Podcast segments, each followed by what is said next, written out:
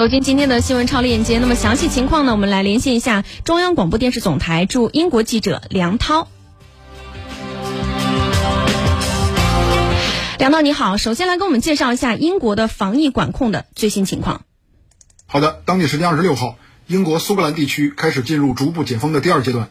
从当天开始，苏格兰地区的商店、健身房、游泳池、酒吧还有餐厅重新开始营业，最晚营业时间到晚上二十点。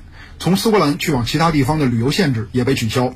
苏格兰自去年十二月二十六号以来，一直处于第四级防疫封锁管控之下，上述营业场所均被迫关闭。四月二十五号，苏格兰新增新冠肺炎确诊病例一百七十六例，新增死亡病例一例。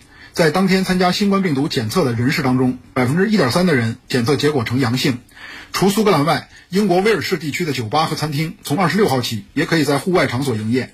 英格兰地区从本月十二号起进入防疫解封的第二阶段，比苏格兰和威尔士两地提前两周解封。目前，英国日增新冠感染确诊病例大约两千例左右，日增死亡已连续多日保持在个位数。此外，从二十六号开始，英格兰地区新冠疫苗接种扩展到四十五岁以下人士。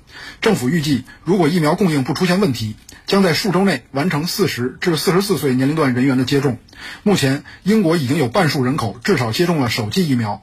接下来，为了鼓励更多人按时接种疫苗，政府将会在电视台、电台、社交媒体、广告栏等媒介投放广告，将传递每个人接种疫苗能给社会希望的理念。主持，嗯，好的，感谢梁涛的介绍。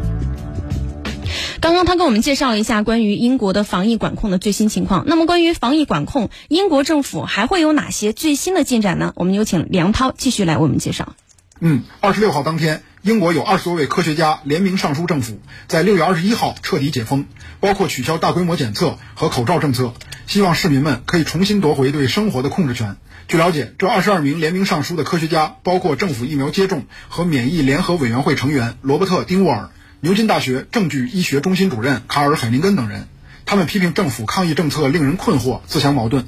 一方面告诉民众疫苗接种成功，一方面又不解封。他们指出，若防疫封锁延长至今年秋季，将会对社会造成更为严重的损害。